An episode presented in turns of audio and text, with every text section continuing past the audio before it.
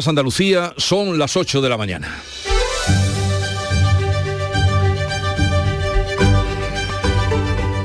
En Canal Sur Radio, La mañana de Andalucía con Jesús Vigorra.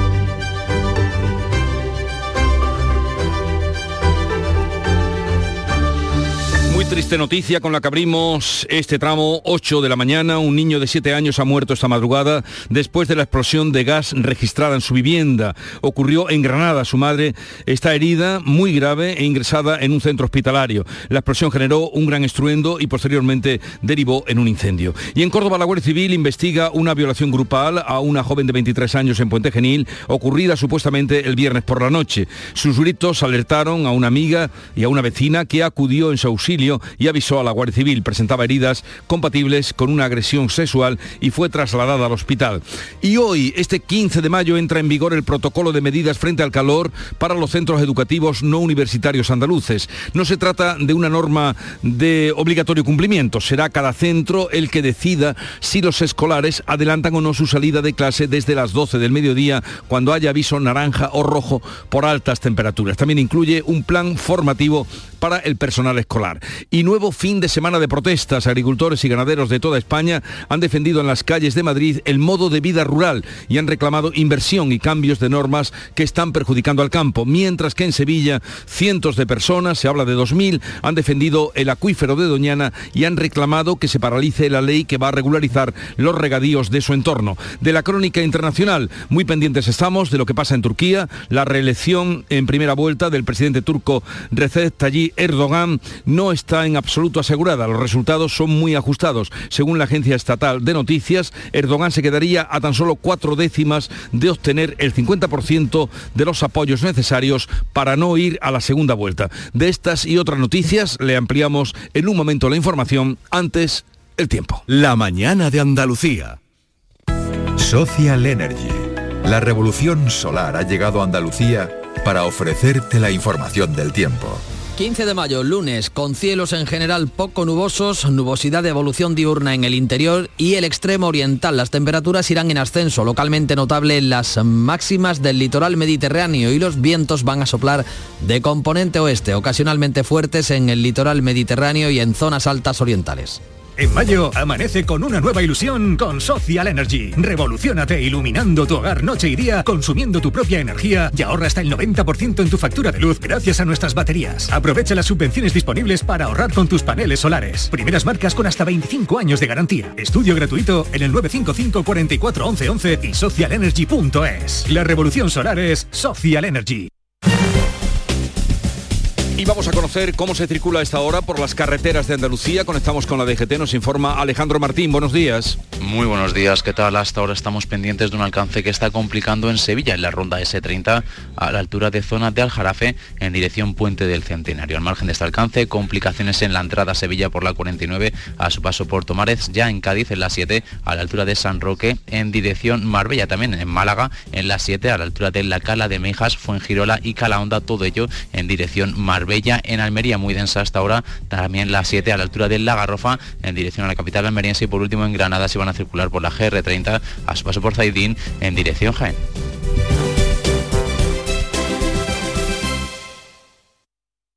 En Canal Sur Radio, la mañana de Andalucía con Jesús Bigorra. Noticias.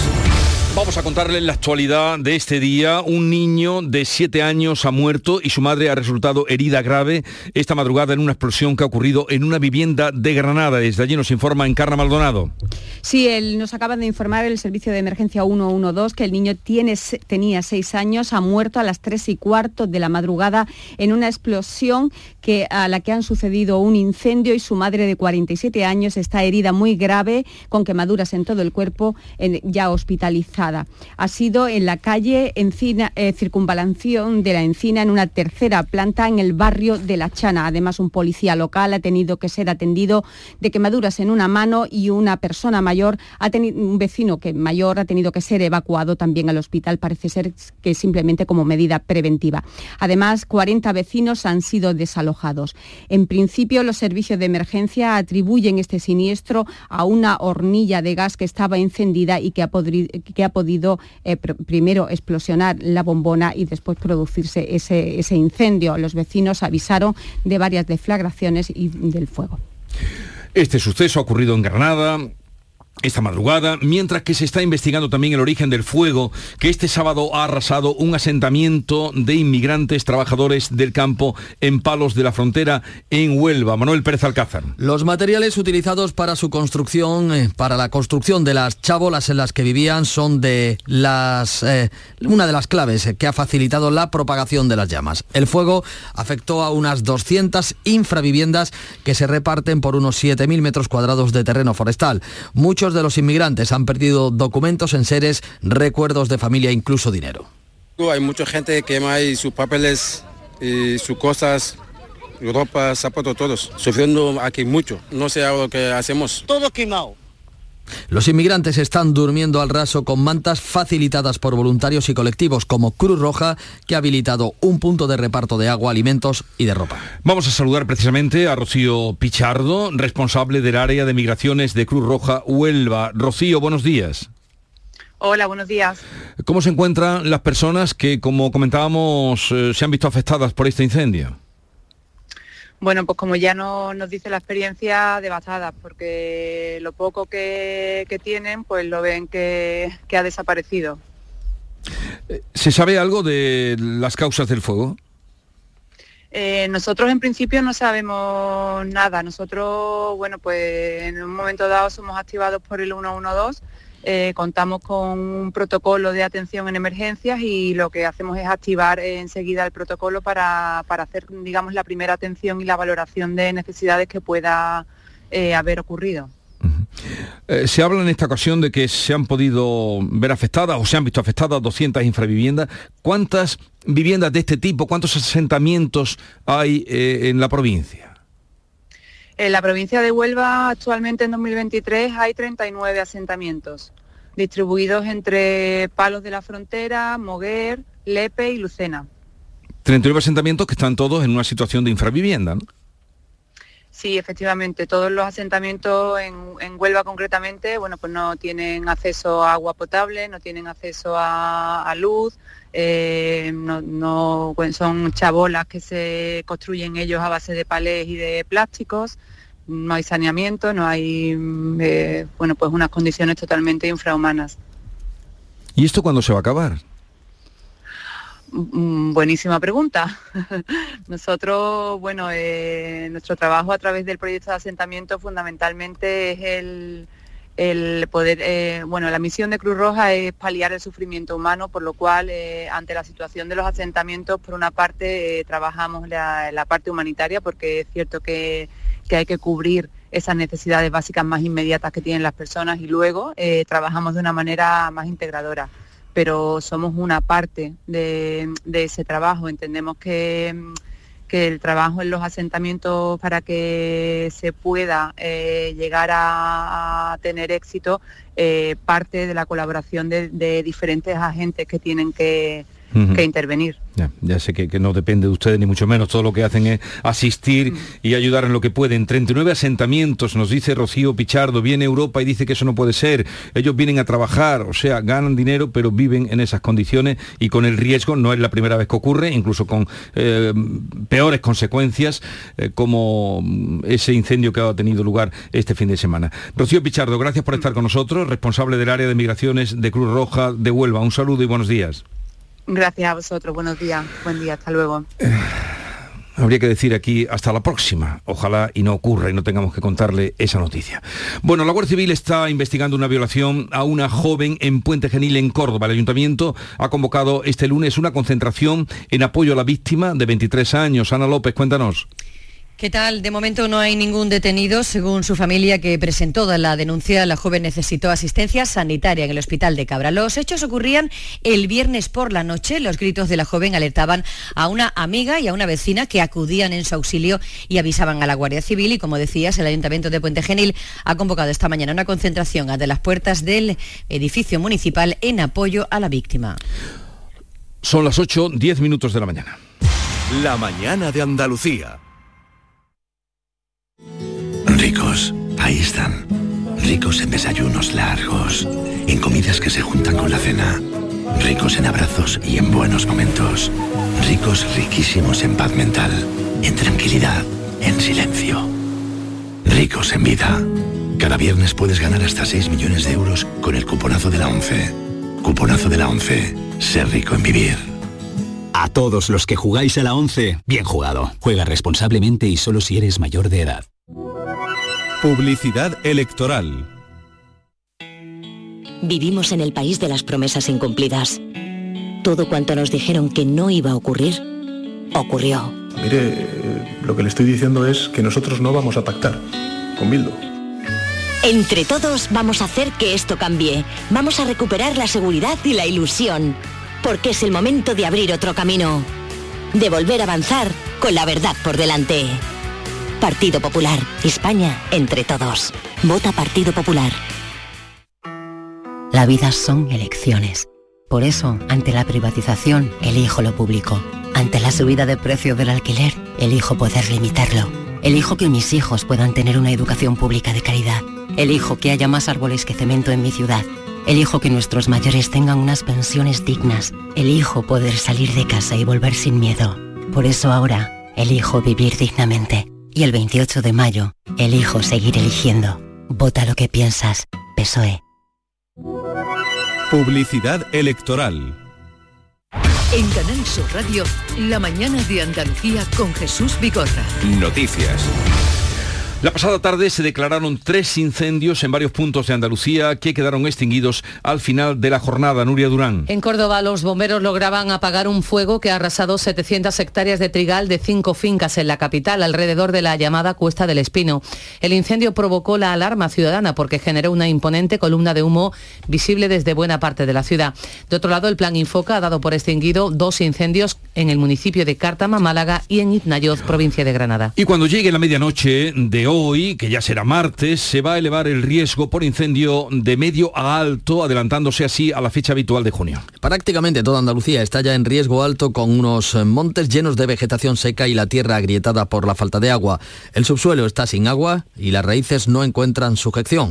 Juan José Gutiérrez, ingeniero de montes, explica que los árboles y las ramas caídas son el combustible perfecto para el fuego.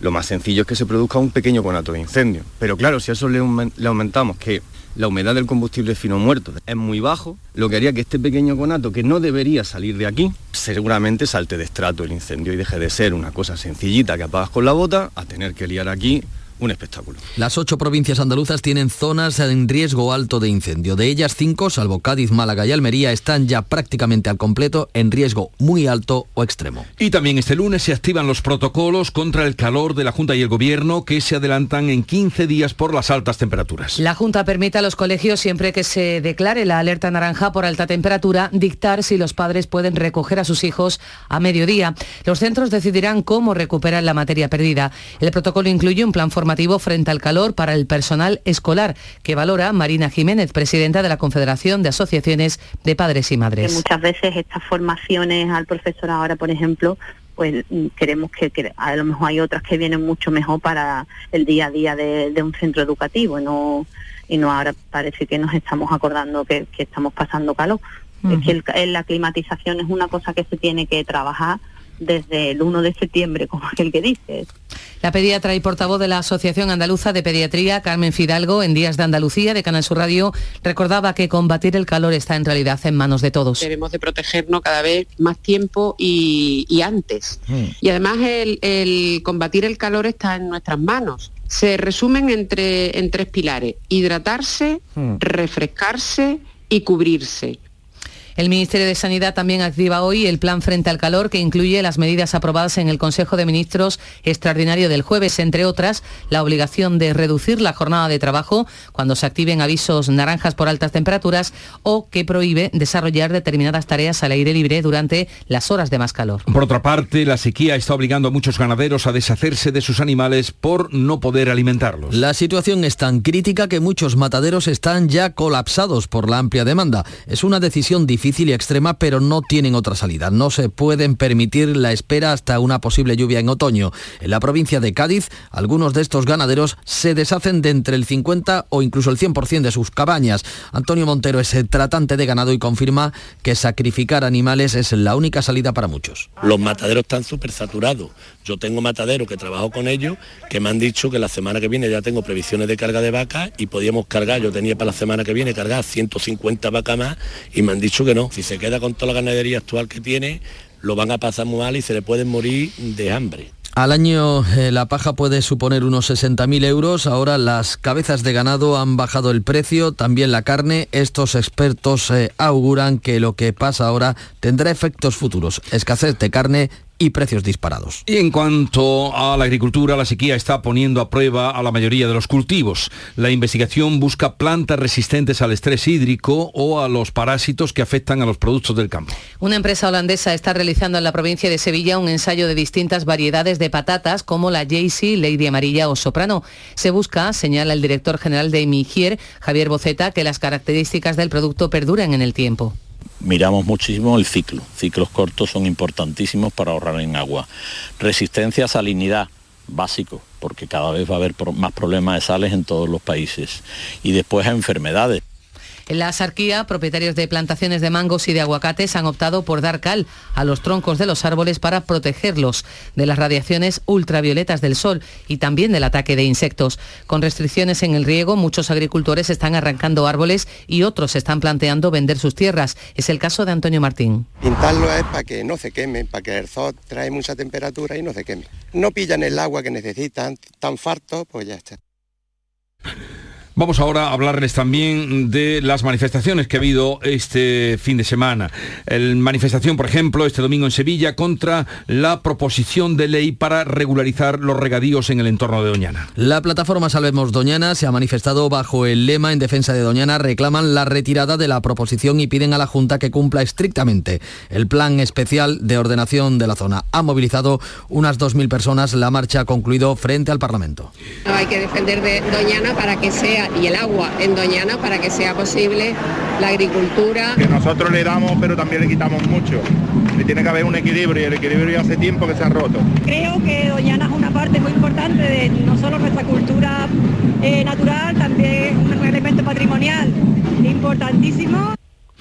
Por otra parte, Greenpeace pide multar al alcalde de Carboneras por lo que califica de irregularidades al desclasificar el terreno donde se construyó el hotel El Algarrobico. Cuéntanos, Almería, María Jesús Recio. Greenpeace advierte que de nuevo el alcalde pretende dar por cumplida una sentencia sin adecuarse al procedimiento legalmente establecido. La organización responde así al último escrito del consistorio carbonero en el que comunicaba a la sala el resultado del pleno celebrado el 26 de abril y defendía la tramitación de la modificación puntual del planeamiento urbanístico. Greenpeace dice ahora que la promotora del hotel no ha podido oponerse a ese cambio de la clasificación del suelo porque no ha sido sometido a información pública. Podrían alegar, por tanto, asegura Greenpeace, indefensión y esto les permitiría anular el expediente administrativo. Han transcurrido, recuerdan, cinco años desde la sentencia y ha habido innumerables oficios, informes, decretos, providencias, dictámenes. El ayuntamiento quiere dar ahora una respuesta en 48 horas y Greenpeace concluye que se ha hecho ampliamente merecedor el alcalde de ser sancionado con una multa periódica de 700 euros a la semana. El ayuntamiento que dice, pues acusa a Greenpeace de querer crear un conflicto ficticio entre Carboneras y el Alto Tribunal Andaluz, cuando con estas afirmaciones no se consigue nada. Dicen que es incomprensible, se ha escogido una forma de cumplimiento de la sentencia ágil, rápida, eficaz y siempre al amparo de informes técnicos. O sea, la historia del algarrobico continúa. Interminable. La historia interminable. Los frutos rojos de Huelva se podrán seguir vendiendo con sus envases habituales. La ley contra el desperdicio alimentario obliga a vender a granel, pero fresas, frambuesas, arándanos y moras quedan al margen de esa obligación debido al riesgo de deterioro siempre que se trate de lotes inferiores a kilo y medio. El gobierno aprueba así la petición de los agricultores de la provincia que están satisfechos con la medida, como subraya el gerente de Freshuelva, Rafael Domínguez. Ya lo se lo solicitamos al Ministerio desde que empezaron a tramitarse el decreto y naturalmente entendíamos que debíamos estar excluidos puesto que nuestro producto pues es un producto muy perecedero y que puede en cualquier momento puede tener un se le puede hacer un daño a la hora de servirlo a granelo o de eliminar lo que es su envase Hablando de alimentación, la Junta ha planteado que Canal Sur elimine la publicidad de alimentos que no sean saludables y difunda con influencers buenos hábitos para los jóvenes. Es uno de los puntos de la estrategia de promoción de hábitos de vida saludable que elabora la Consejería de Salud. La formulación de esta estrategia fue aprobada por el Consejo de Gobierno de la Junta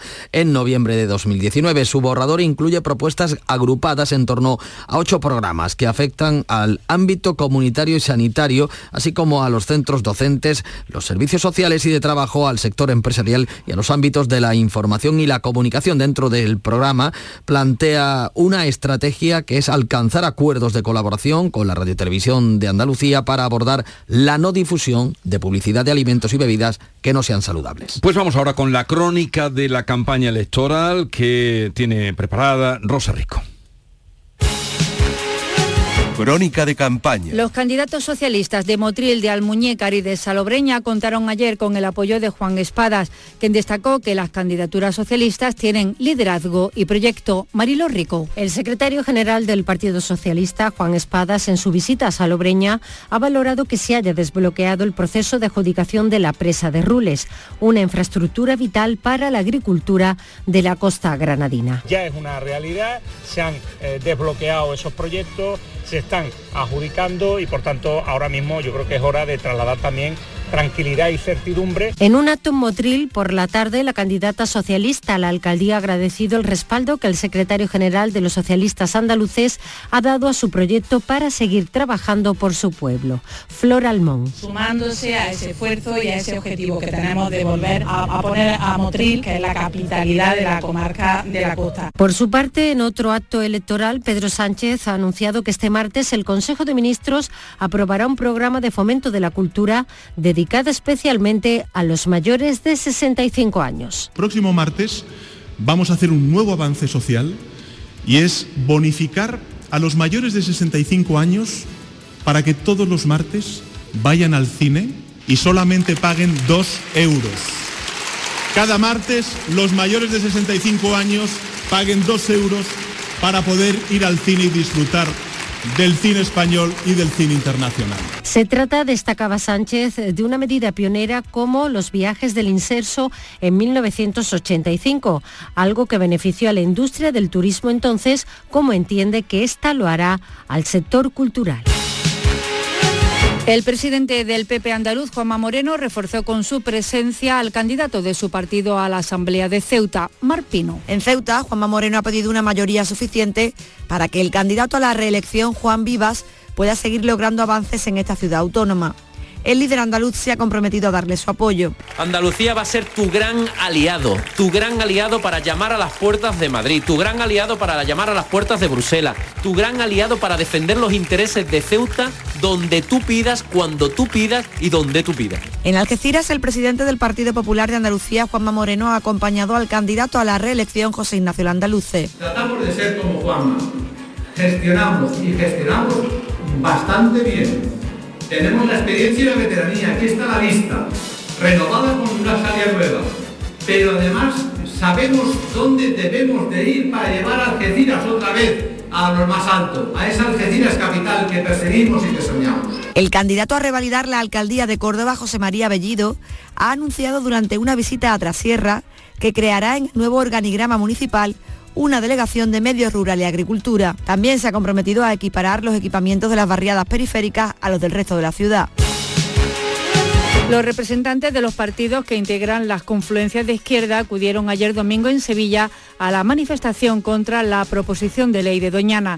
Tony Valero, Inma Nieto y Juan Antonio Delgado apoyaron a ecologistas y agricultores en la protesta. Estamos para proteger a los agricultores y agricultoras que de manera legal están practicando su actividad económica. Para que se oigan no solo a las instituciones sensatas que van a hacer lo que hay que hacer y pararle los pies a Moreno Bonilla, sino que también se oiga a una sociedad que retire la ley de regadío la candidata a la alcaldía de Málaga de Ciudadanos, Noelia Losada, apuesta por acercar la cultura a los barrios y destaca dos proyectos en los que dice ha trabajado a fondo. En el Palacio de Ferias, junto a él, venga un espacio similar al Witty Center con grupos musicales punteros, con espectáculos de vanguardia.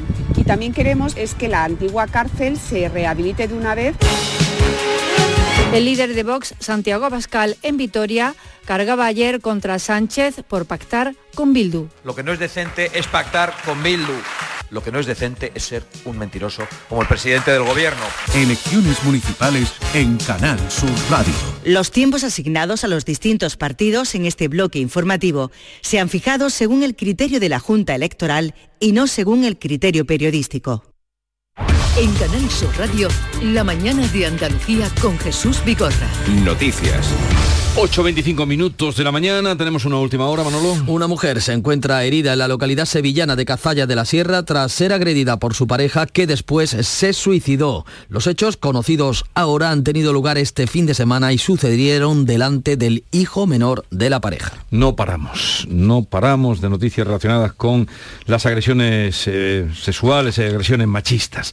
Bueno, el presidente turco Erdogan tendrá que recurrir a la segunda vuelta tras las elecciones que se han celebrado este domingo. Ha ganado los comicios, pero por primera vez desde que llegó al poder no ha logrado la mayoría absoluta. Con casi todas las mesas escrutadas, los resultados son muy ajustados. Según la agencia estatal de noticias, Erdogan roza la mayoría. Ha obtenido el 49,6% de los sufragios. Se queda a cuatro décimas de obtener el 50% de los apoyos, la cantidad requerida para no ir a segunda vuelta. Desde el balcón de su partido en Ankara, en la capital, Erdogan garantizaba a sus seguidores que va a respetar el resultado.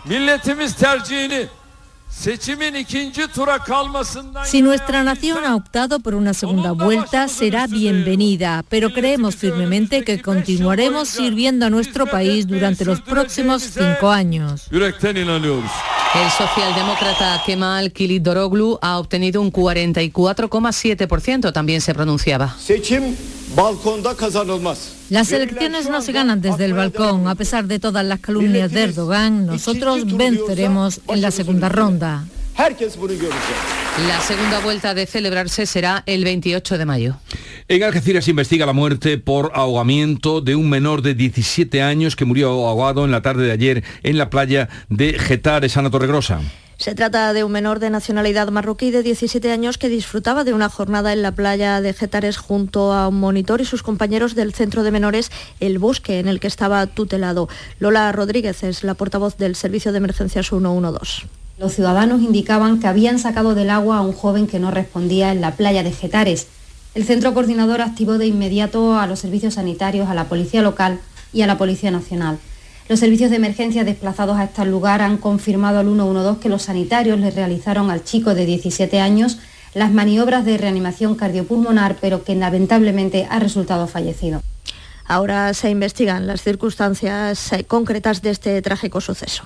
También se investiga la muerte de un hombre de 69 años en Torredón Jimeno, Jaén, cuando intentaba evitar que le robaran. El fallecido forcejeó con el ladrón que intentaba robarle el bolso. Se espera el resultado preliminar de la autopsia para saber la causa de la muerte. Se sospecha que pudo fallecer de un golpe o bien de un infarto. El ladrón ha sido detenido. Nueva sesión este lunes del juicio contra el clan de los Castañas, la mayor mm, causa contra el narcotráfico en España hasta la fecha. Comenzaba el pasado 10 de abril con más de 150 personas en el banquillo. Tiene como principal acusado al líder de los Castañas, Antonio Tejón.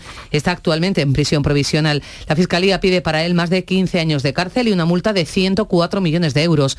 70 de los acusados han llegado a acuerdos con la Fiscalía y 25 han visto cómo se retiraba la acusación. Pues en este momento cambiamos radicalmente de lo que les estamos contando porque hablamos ahora de la, de la fiesta, de la romería. Comienza esta semana, comienzan a salir las primeras hermandades que peregrinan camino del Rocío. Hoy se reúne el comité asesor del Plan Romero en Huelva, marcado por el riesgo de incendio por la grave sequía y las altas temperaturas. La Virgen del Rocío ya está en su paso que estrena una estructura mecanizada y con materiales de fibra de carbono y sin eh, tener soldaduras. Se renueva después de la rotura de la pasada romería que a suspender la procesión a las pocas horas de iniciarse. El responsable de comunicación de la Hermandad Matriz, José Miguel Saavedra. La Virgen ha amanecido esta mañana en su paso, entronizada en su paso de plata en el santuario y es pues la señal de la proximidad de un nuevo Pentecostés, bueno, sus mejores galas para volver a reencontrarse con sus hijos, con todos los rocieros que van a venir a visitarla. Hoy es 15 de mayo, día de San Isidro, fiesta local en 15 municipios malagueños. En Periana procesiona el santo al que arrojarán cada vecino su peso en trigo. María Ibáñez. Así es, fíjate que está estipulado más o menos que van a arrojar desde los balcones 40.000 kilos de trigo de ofrenda durante esa procesión. Es una tradición que se remonta al siglo XVIII. Se hace, bueno, pues para pedir que la cosecha de cereales el próximo año sea excelente. Llegamos así a las ocho y media de la mañana, tiempo ahora para la información local. Continuamos después con la tertulia, hoy con Amalia Bulnes, José María de Loma y Javier Caraballo. En la mañana de Andalucía de Canal Sur Radio. Las noticias de Sevilla. Con Pilar González. Hola, buenos días. Una mujer está herida muy grave en Cazalla de la Sierra. Está hospitalizada tras ser apuñalada por su pareja, que luego se ha quitado la vida. Según ha podido saber Canal Sur Radio, todo ha ocurrido delante de su hijo menor de 14 años. Ella ha sido intervenida quirúrgicamente y está fuera de peligro. Es la última hora de este día en el que también nos ocupamos del tráfico. La circulación es intensa a esta hora de la mañana. En la entrada a Sevilla por la autovía de Huelva hay 6 kilómetros y uno en su, en su continuidad por el puente del patrocinio, dos también por la autovía de Coria y uno por la de Mairena. En el centenario, un kilómetro sentido Huelva. En cuanto al tiempo, cielo prácticamente despejado, aunque habrá nubes de evolución, viento variable flojo, aumentando por la tarde y las temperaturas suben ligeramente. La máxima prevista es de 30 grados en Morón y Lebrija, 33 en Écija y en Sevilla. A esta hora 18 grados en la capital. Si tu hijo tiene problemas con los estudios, no se centra, no consigue rendir o no es capaz de organizarse, es muy probable que tenga un trastorno por déficit de atención. El neuropediatra y su equipo pueden darte las respuestas que necesitas y poner solución a tus problemas aquí y ahora. ¿A qué esperas? Más información en elneuropediatra.es. Atención Sevilla. El mundo del automóvil en Sevilla tiene nombre propio. Grupo Berrocar. Más de 30 años en el sector. Un gran stock de turismos y furgonetas en alquiler y un amplio abanico de vehículos en venta con una de las mejores garantías. Búscanos en grupoberrocar.com y en nuestros puntos de venta y alquiler en Sevilla y provincia. Grupo Berrocar. Tu confianza, nuestro motor. The Champions Burger llega a Sevilla, un divertido evento con música y buen ambiente, en el que compiten las mejores hamburgueserías de España. Estará la campeona Jenkins junto a The Fitzgerald, La Muralla y muchas más. Contamos contigo para que votes la mejor hamburguesa del país. Ven al Muelle de las Delicias del 11 al 21 de mayo. Entrada libre. La Guardia Civil investiga las circunstancias de la agresión sufrida por una mujer de 50 años en Cazalla de la Sierra que se encuentra gravemente herida, aunque ya fuera de peligro tras ser intervenida de urgencia. Su pareja la ha apuñalado varias veces, dejándola mal herida. Luego él se ha quitado la vida. Tienen un niño de 14 años y él mismo dio aviso a los servicios de emergencia. Y según el alcalde de Cazalla de la Sierra, Sotelo Martín, no constan antecedentes por malos tratos. matrimonio además conocido del pueblo y que no que no hay antecedentes que nada. Y parece que fue agredida con se llama arma blanca no pues no sé si fue un cuchillo o otra cosa. Y bueno trasladada al hospital urgentemente con un estado de gravedad importante. Yo creo que el hijo y los vecinos fueron los que avisaron el hijo y los vecinos avisaron, ella ya está fuera de peligro. Este lunes entra en servicio el autobús lanzadera Bormujos Metro Ciudad Expo. Las cabeceras están en el Hospital de Bormujos y en la estación del metro. Eh, una lanzadera con una frecuencia de 30 minutos que facilitará el transporte para personas que, como Quique Carranza, se traslada diariamente hasta la Universidad de Sevilla. La verdad que este servicio va a tener un impacto bastante positivo en la localidad de Bormujos ya que a pesar de su proximidad con Mairena, bien es cierto que eh, la línea no llega a Bormujo y hay muchos estudiantes, muchas personas que van a trabajar y que tienen que acercarse al metro, con lo cual esto va a facilitar la comunicación entre Bormujo y Sevilla. Vecinos de la barriada Nueva Sevilla Castilleja de la Cuesta se concentran hoy para pedir a la Caixa que no cierre la única sucursal que hay en toda la zona quieren quitar la única oficina que hay en Nueva Sevilla, una barriada de Castilleja de la Cuesta con 8.000 vecinos. Es la única oficina que tenemos en, en, la barriada. Nos dicen que tenemos que ir a Castilleja. Pertenecemos a Castilleja, pero está a las afueras de la barriada donde vivimos. Hay que andar bastante y hay muchísimos mayores. Deportes, Nuria Gaciño, buenos días. Muy buenos días. Importante victoria del Sevilla por 0 a 3 ante el Valladolid, una victoria con los menos habituales que sirve para certificar la permanencia, para ponerse a solo un punto de la Conference League y para reforzarse moralmente de cara a la vuelta de las semifinales de la Liga Europa del próximo jueves ante la Juventus de Turín. Mientras el Betis será el encargado de cerrar esta noche la jornada, recibe a las 9 al Rayo Vallecano con la intención de sumar los tres puntos en juego que le permita afianzarse en la sexta posición y meter un poco de presión al Villarreal. Gracias, Nuria. Les contamos también que la Policía Local de Sevilla ha detenido este fin de semana a cuatro menores de edad por varios intentos de robos en la zona de Sevilla Este, Torreblanca. Uno de ellos tiene menos de 13 años. A esta hora tenemos 15 grados en Utrera, 14 en Cazalla, 18 grados en Sevilla.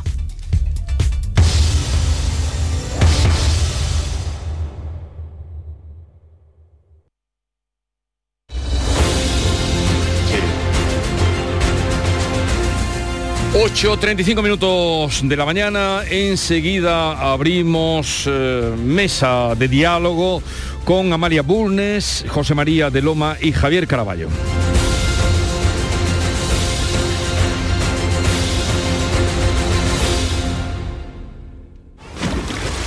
Era todos los años. Mi tío se empeñaba en enseñarme a nadar. Me agarraba fuerte con las manos como para que flotara. Cuando no había nadie. 016. Tres números para querernos vivas, para querernos libres. Delegación del Gobierno contra la Violencia de Género. Ministerio de Igualdad. Gobierno de España.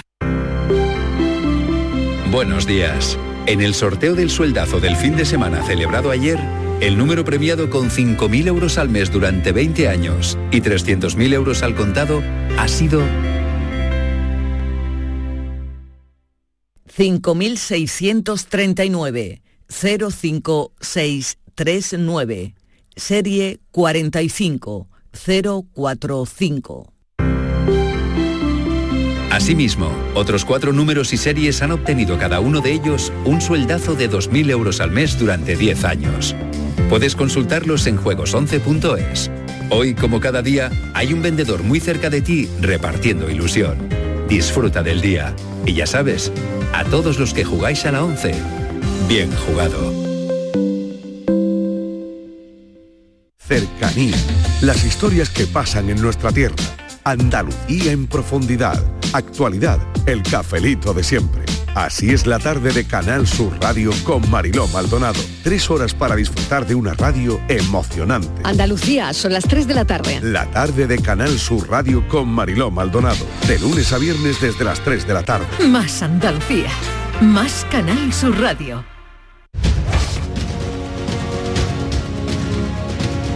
Esta es La Mañana de Andalucía con Jesús Vigorra. Canal Sur Radio. Vamos ya a la conversación con nuestros compañeros y compañera Amalia Burnes del diario El País. Buenos días, Amalia. ¿Qué tal? Muy Bien, buenos días. De lunes. De sea, lunes, buenos días a todos. Hoy le mando un saludo expreso a nuestro técnico Víctor, que el otro día no me salía su nombre por estas cuestiones del directo y Imperdonable. Imperdonable. Empieza el día con él. Imperdonable, eso lo sabe Javier Caraballo bien. Empieza el día con ¿Verdad, él. Javier? ¿Quién es Víctor? que tú no Madre mía, te la vas a ganar. Eh, ah, yo ya me Te la, la gané vas- la semana pasada, no sabes lo que a diciendo, eh, Javier. No sabes lo que estás diciendo. Muy buenos días. Víctor Víctor Manuel Manuel, de la de la Portilla, Portilla es un muy- histórico. de- muy Un querido. histórico de la radio, de la radio en Sí, sí, Andalucía. casi mm, dentro de poco cumplirá 30 años eh, el más madrugador y el mejor realizador. Bueno, Javier Caraballo, ¿estás bien? Sí, sí, todo en orden. ¿Estás motivado? Motivado sí, por- porque es lunes y me gustan los lunes, y empezar claro. la semana con fuerza, Eso pero es, quitando eso eso, la campaña electoral, por ejemplo, si te refieres a eso, no me motiva nada. Estoy deseando que pase. Pero vamos a hablar, pero vamos a hablar de eso. No te vas a escabullir. Algo diremos. También hablaremos de la Blanca Paloma. Se equivocó la Paloma. Bueno, o, o las votaciones, ¿no? No sé, A ¿quién ver, se eh, equivocó? espera que salude a José María de Loma, redactor jefe de La Opinión de Málaga. Hola, José María. Hola, buenos días, buenos días a todos. ¿Qué tal? ¿Cómo estás? Muy bien, muy bien. Aquí soportando un poco la campaña, deseando escribir eso ya de en el Ecuador, es que habremos llegado a la mitad, por lo menos. en el Ecuador de la campaña. Mm, pero, mm, ¿cómo la veis? Eh, ¿Por qué se implican tanto en esta campaña, esta campaña de elecciones municipales, ¿no? Locales. Y autonómica. Y autonómicas Bueno, pero, en ah, alguna, pero en- nosotros- no en Andalucía. No en sí. Andalucía, no nos afectaría directamente. Pero ¿por qué se implican tanto, por ejemplo, el presidente del gobierno y el presidente de Andalucía? Bueno, yo creo que mm, empiezo yo, como siempre os digo, a los que entréis por teléfono, porque eh, No, la, no, no la están por mirada, teléfono, están en- la, la mirada inquietante de, de Vigorra. Eh, bueno, yo creo que la, que la respuesta es obvia, ¿no? Hay elecciones generales en diciembre, eh, apenas seis meses, si no cuento mal, después de esta convocatoria del 28 de mayo. Y mm, parece que esta pre-campaña nacional pues ha reducido eh, las municipales a una especie de, de plebiscito sobre Pedro Sánchez, ¿no? Una especie de encuesta previa del plato fuerte que serán la- las elecciones eh, generales de, de diciembre. Eh, bueno, ahora podemos analizar si mm, eh, es un error o no lo es. Eh, a mi juicio, eh, yo creo que estas elecciones, las elecciones municipales, son un- una de las elecciones más importantes y al menos a mí a las que me gusta ir a votar con, con más ilusión y entusiasmo si es que conservamos ya algo de eso ¿no? en, la- las convocatorias de, elecciones. Es que aquí se decide el día a día del ciudadano, las políticas más cercanas.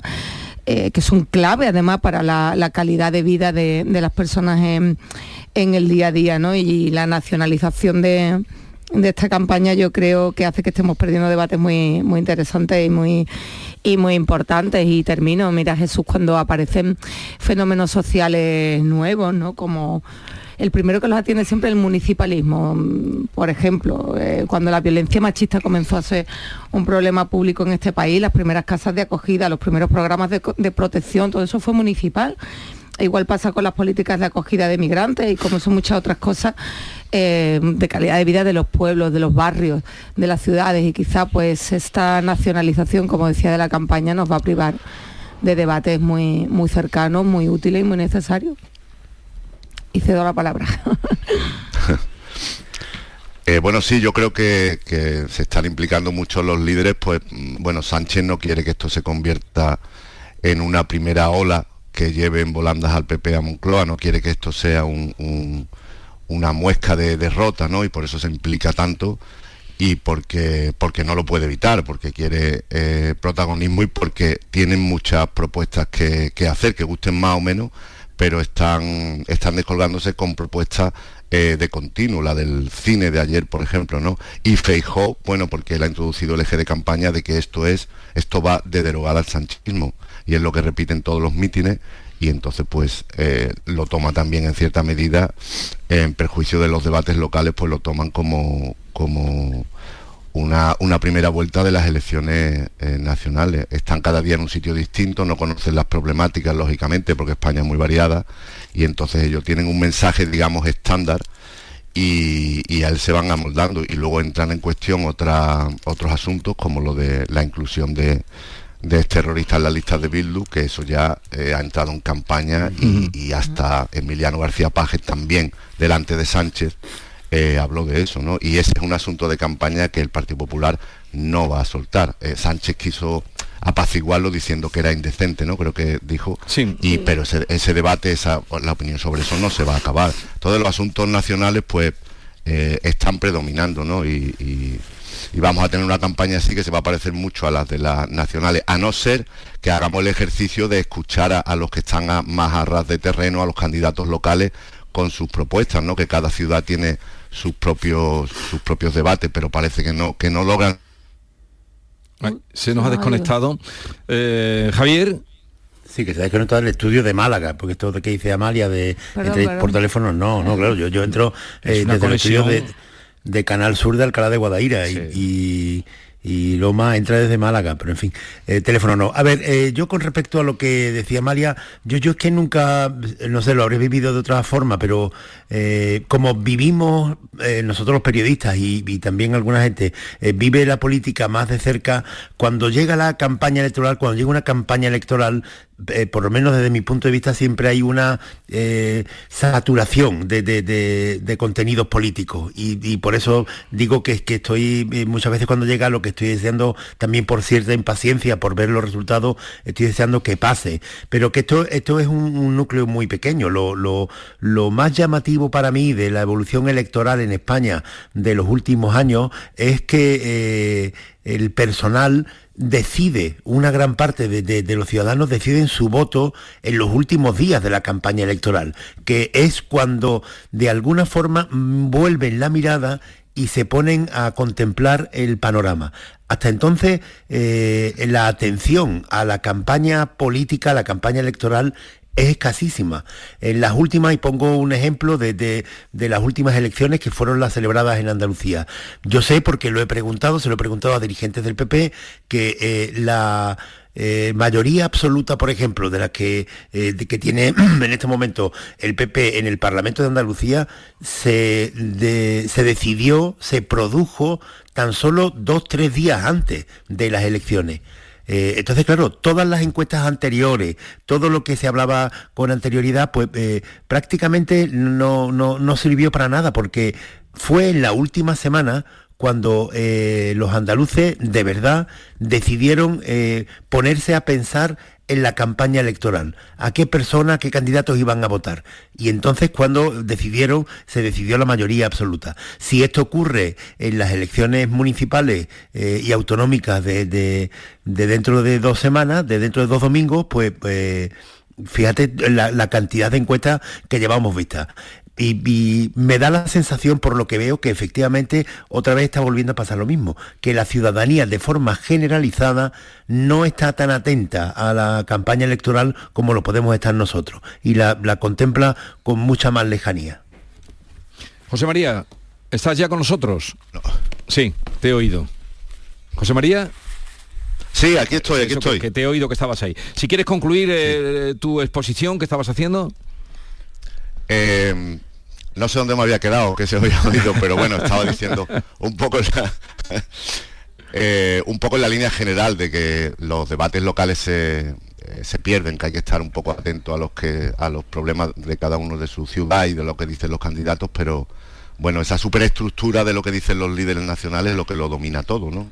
Y estaba comentando que ahora es el asunto un poco de, de las listas de Bildu, lo que predomina lo que sea El efecto Bildu. en el debate. sí, ¿Y creéis que el efecto Bildu, por ejemplo, tiene que ver con lo que vaya a pasar eh, en Alcalá o en Salobreña o en Cabra o en Almonte?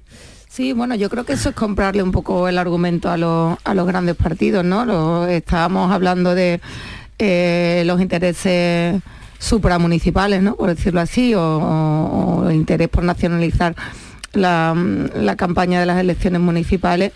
Y bueno, sería claro comprarle el discurso. Eh, Sánchez está empeñado en mantenerse, el PP en derogar el, el sanchismo y por eso pues la derecha juega a atacar, la izquierda a defenderse y lo comentaba yo antes, nos olvidamos de, de lo que pasa, por ejemplo, en el barrio sevillano de Pino Montano, que nada tiene que ver con pero, esto. ¿no? pero, Y, pero mm, María, que, que en el barrio de sevillano de Pino Montano, como tú dices, como al barrio malagueño de lo que sea, Sí, o de de Granada, ya van los, van los candidatos.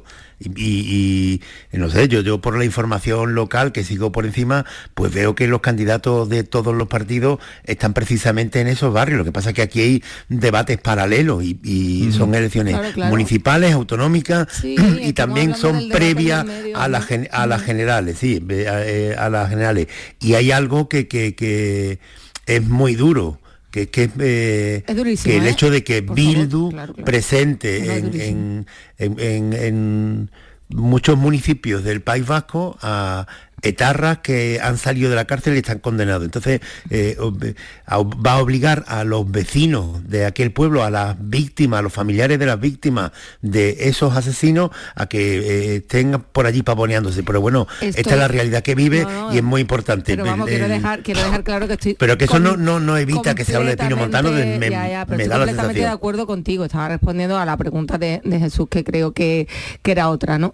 Que, bueno, son... No, que ¿qué tiene que ver el efecto esto Bildu, que, mm, con estas con estas localidades, he nombrado algunas grandes, otras pequeñas de. Pues tiene que ver, Vigorra, por, con un asunto muy controvertido, que es eh, algo de lo que hemos debatido incluso aquí en algunas ocasiones. Eh, ¿Se puede pactar con Bildu o no se puede pactar? Que yo en, muchas ocasiones eh, he defendido que eh, a mí me parece que si Bildu es un partido legal que se presenta a las elecciones y consigue diputados en el Congreso, me parece normal que el Partido Socialista pueda alcanzar algunos acuerdos con Bildu y añado siempre, siempre que no tenga nada que ver con la memoria del terrorismo ni con, con lo que afecta a los presos de la banda terrorista que están cumpliendo condena. Siempre que los acuerdos no afecten a ninguno de estos aspectos esenciales, que el peso de pacte con Bildu la ley de vivienda, pues a mí me parece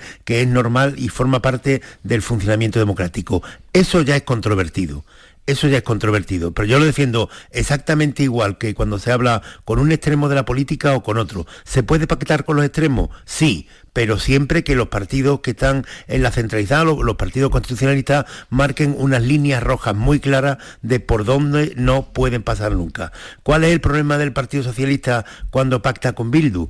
Que no deja claro que nunca va a renunciar a la memoria y a la dignidad de las personas que fueron asesinadas por ETA, que son muchas, muchas en el País Vasco y en Andalucía. Y entonces, cuando tú todos esos aspectos los disimulas o los ocultas o, no quieres entrar para que no se te rompan tus acuerdos parlamentarios y tu mayoría parlamentaria con Bildu, es cuando ya empieza a pisar una línea de indignidad que molesta a muchos votantes socialistas. Yo no tengo ninguna duda y siempre digo que, que me parece una barbaridad, una atrocidad que se esté diciendo que el voto al Partido Socialista es un voto proetarra, como dicen algunos, sobre todo en la derecha y en la extrema derecha. A mí eso me parece una barbaridad, pero que tendría que estar más claras esas divisiones, también lo pienso.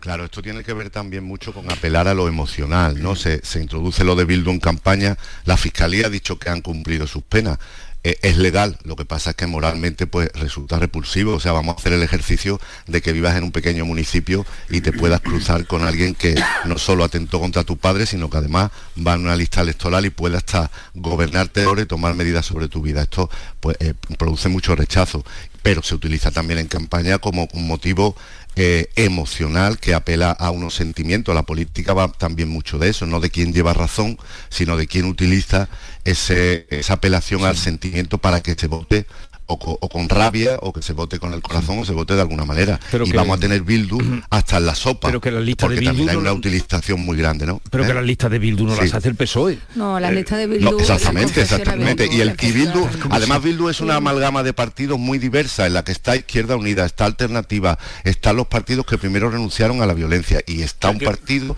que no ha hecho acto de contrición, que es Sortu, que tiene una deuda pendiente moral de renunciar claramente y decir que aquello estuvo mal y matar está, está mal, pero que Bildu está en una amalgama muy grande, claro, y el PSOE pues se apoya en quien, para hacer política a lo mejor de vivienda, que mejor que estén en eso que estén en las pistolas, ¿no? Pero mm, desde luego que hay cosas... Es que el... Eh, el, debate de fondo en todo esto eh, eh, tiene que responder a una pregunta. ¿Cómo, ¿Cómo tiene que desarrollarse una sociedad como la del País Vasco a partir de que la banda terrorista deja de matar? Hay una evidencia que es el pasado, la cantidad de dolor y de sufrimiento mm. que han provocado. Otra en paralelo que eh, ETA desaparece porque se le derrota y que la mayoría de sus miembros están en la cárcel. Aunque queden muchos juicios por esclarecer, pero vamos, la inmensa mayoría de sus miembros están en la cárcel y han cumplido condenas no menores, ¿eh? de 20, 30 años de cárcel. Y esto es así. Pero ya una vez que ha dejado de matar, ¿cómo tiene que comportarse la sociedad? ¿Tiene que propiciar la integración entre aquellos que mataban y aquellos que eran víctimas de, los asesinos? Había, hay un, portavoz del Partido Popular, que es eh, Borja Semper, que siempre se le achaca algo que dijo y que, para alguna gente era conflictivo, porque él dijo, no tengo más remedio que pensar que en el futuro mis hijos van a estar en el colegio compartiendo pupitre con aquellos que querían asesinarme. pero que esa es una realidad. Y a, y a Borja Semper, fíjate que este hombre, en fin, no, no hay ninguna, nadie puede sospechar de, su vinculación, es del Partido Popular, de un chaval joven, vamos, joven, es un hombre de cuarenta y tantos años, ha llevado desde su vida política por lo menos 20 años con escolta y, con amenazas de muerte serias. Y ha visto cómo a muchos compañeros suyos los han asesinado. Sin embargo, él dice eso. Yo tengo que pensar que en el País Vasco, una vez que ha dejado de matar ETA, mis hijos van a tener que estar en el pupitre con aquellos que querían matarme. ¿Cómo se lleva eso mismo? ¿Cómo se lleva eso mismo a la política?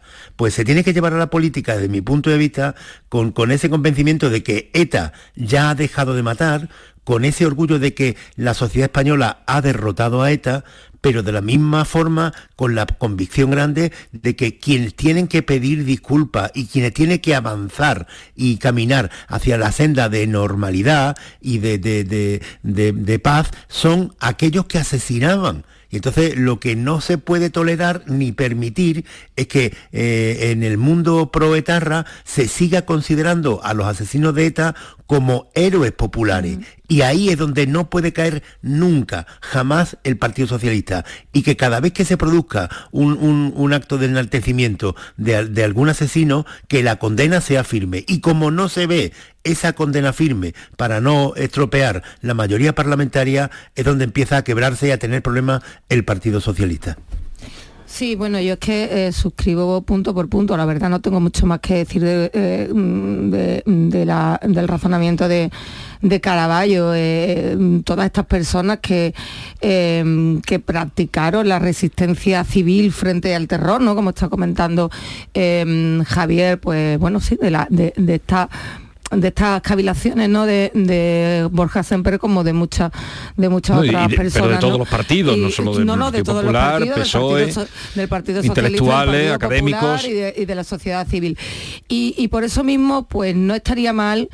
Eh, un poco de cariño, de reconocimiento, de cercanía, esa declaración de, rechazo eh, unánime a esto que yo creo que es la última provocación de, de Otegui al que, como bien también decía Caraballo, muchos bautizaron como el, héroe ¿no? de la retirada. Pero que ese, rechazo ha estado, ¿eh? El, rechazo, lo que no pueden pues prohibir es que vayan las listas y, lo, y, lo que va a venir después cuando ahora saquen mayoría. No sé si prohibir, pero bueno, eh, la, la condena social tiene que estar y tiene que estar de una manera inequívoca y mm, rápida de reflejos también ¿eh? de, todo, de todos los partidos, porque la vida, lo legal, sabemos que muchas veces ni es justo ni eh, y puede ser moralmente muy, muy reprobable.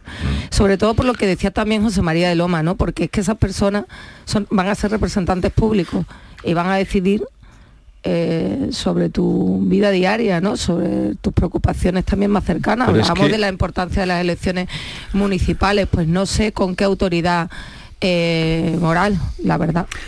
Hay un reportaje muy interesante en, el país, paralelo a todo esto que estamos hablando, en el país de hoy, de, desde los municipios, no, es de, los municipios en España en los que no se presenta nadie. Claro, que, esto es una circunstancia que muchas veces no hemos reparado.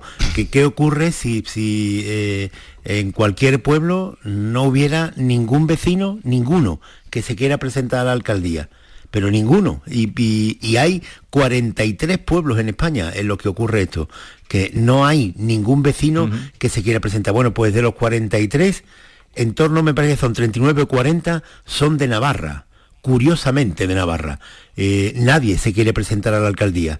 Y, estoy convencido de que eh, si hay tanta concentración de municipios en los que nadie se quiere presentar en la provincia de Navarra, es porque eh, será muy incómodo para mucha gente convivir allí.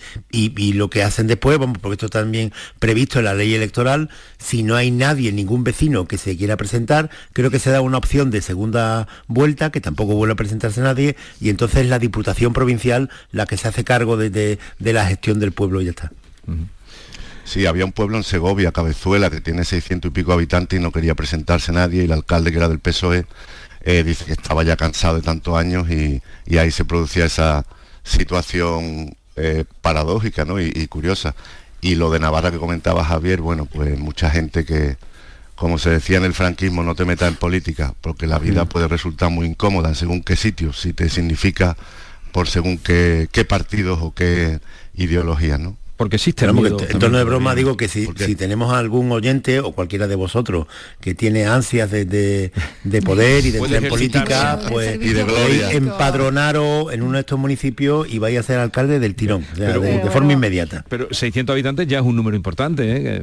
De- y de servicio Sí, hay de público, 600 y de ¿no? 1000, yo, creo, y de 1000, yo creo que también 1000. en, los- en, en los políticos, no quiero pecar de ingenua, pero sobre todo en los pequeños municipios, yo creo que hay mucho más de servicio público que de ansia de poder en, muchos de los, mm, de los alcaldables de, de- de los pueblos pequeñitos, ¿no? La verdad que es verdad que nos concentramos en, en los grandes núcleos urbanos, concentramos mucho, ¿no? También los periodistas en, en- en hablar, pues eso, cuánto va de, mm, cuánto de estrategia política, cuánto puede suponer la pérdida o la conservación de la alcaldía de Sevilla, por ejemplo, que es un núcleo poblacional muy grande para el PP, para el PSOE, perdón, tal, pero es verdad que luego en esto del municipalismo eh, los pequeños alcaldes de pequeños pueblos, valga la redundancia, tienen ahí una vocación de servicio público muy admirable. Bien, eh, mm, vamos a llegar enseguida a las 9 de la mañana y les anuncio ya que en las entrevistas electorales que estamos realizando hoy, a partir de las 9 y cuarto, estará Juan Carlos Ruiz Bosch, que es el alcalde de San Roque, eh, candidato a la reelección, lleva ya cuatro legislaturas gobernando este pueblo y ahora es candidato. Con él hablaremos a partir de las 9 y cuarto.